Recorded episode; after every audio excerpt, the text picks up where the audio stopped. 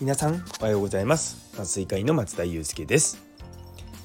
麻酔の力で未来を作るため日々様々な情報を発信しております。この放送は毎朝6時ちょっと変わった麻酔科医が日本の医療を元気にするため普段考えていることをシェアする番組となっております。本日はどの順番でレクチャー作る？ということをテーマにお話したいと思います。よかったら最後までお付き合いください。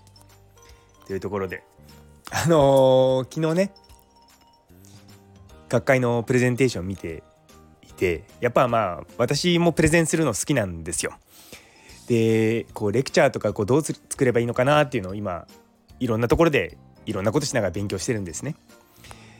でそれをですね皆さんと今日はちょっと共有しようと思います。で、まあ、どんなプレゼンでもそうなんですけれどもまず最初にオープニングがあってボディがあってで最後クロージングがあるんですね。それでそれをこう構成するにあたってどうやって作っていくのかっていうのをこの前うちのレジデントのことに質問されたんですね。で僕はいつもまず最初にボディを作りなさいと。っていうのはそこが一番まあコアなメッセージになるじゃないですか。なのでまずそこを作ってでそこから最後のクロージングを作ってで最後にですねそのボディとクロージングのところにどうやってこう聴衆を持っていくのかっていうような形でオープニングを構成するってするとですねすごく流れるような、あの、プレゼンテーションができます。でこれですねあの話を聞く順番で作り始めようとするとちょっとドツボにはまっちゃうことがたまにあるんですね。っていうのもあのー、オープニングがなかなか決まらなくてですねボディが作れないってなっちゃうんですよ。なので私はですね大体いつもそう伝えたいポイントをまあ3つぐらいマックス3つですね、まあ、短いものだと1つですけども、まあ、3つぐらい絞ってそれを構成するようにまあ、時間配分をこううまく割り当ててボディの部分を作るんですよ。その3つもちなみにあの全く違う3つではなくてやっぱ関連してるといいんですよね。やっぱ赤青黄って書いとあ色なんだなって分かりますけども赤猫長靴とか言われるとですねああってなるじゃないですか。やっぱりこうある程度関連したものを伝えていかないと相手の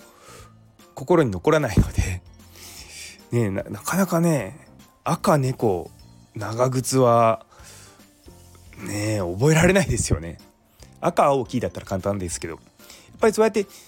やっぱりであのプレゼンテーションとかって相手目線に立って相手が持ち帰りやすいような、まあ、料理を作んなきゃいけないんですよね。でボディのところがちゃんと出来上がればそこからじゃあどういうふうに最後まあ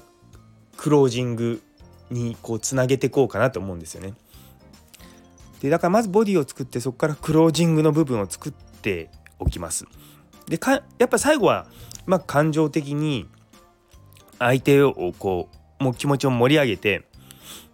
なんていうかああいいこと勉強したみたいな感じでまあ連れて帰の持って帰ってもらいたくなるんですけども最初のオープニングっていうのがですね結構くせ者なんですよ。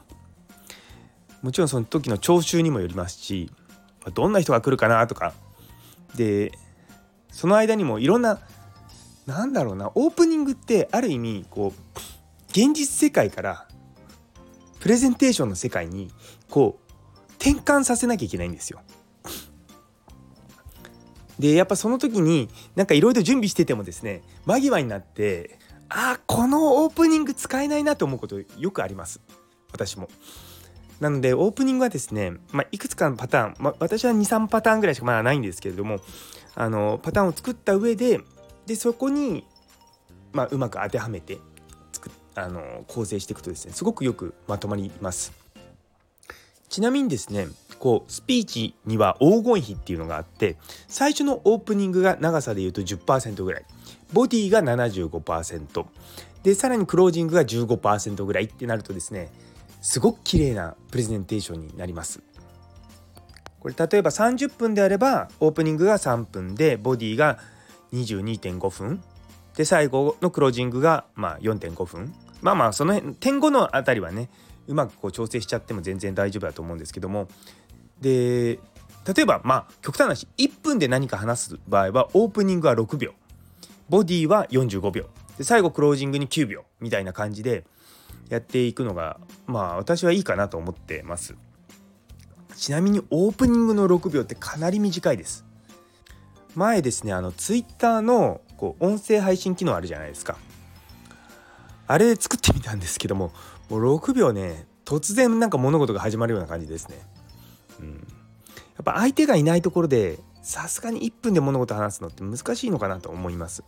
まあ落語とかねされてる方だったらそれができると思うんですけどもね。そう。だからやっぱりこうちゃんと、まあ、時間の配分とかねそういったのを考えながらやっていくっていうのは僕はまあ重要なんじゃないかなといつも思っております。いやね本当にプレゼンテーションいろんなところで機会あるじゃないですか。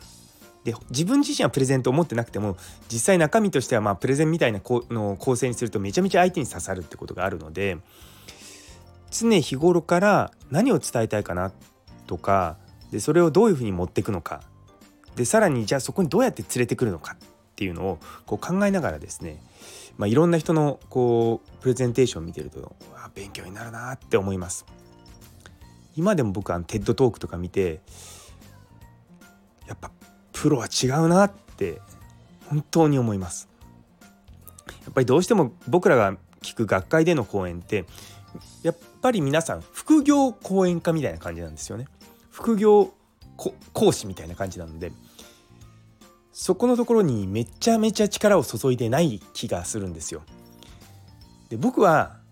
むしろこう喋って生きていけるようになりたいなと思ってるのでそこをですね技術磨いていきたいなと思って普段から頑張っております。というところで、えー、最後まで聞いてくださってありがとうございます。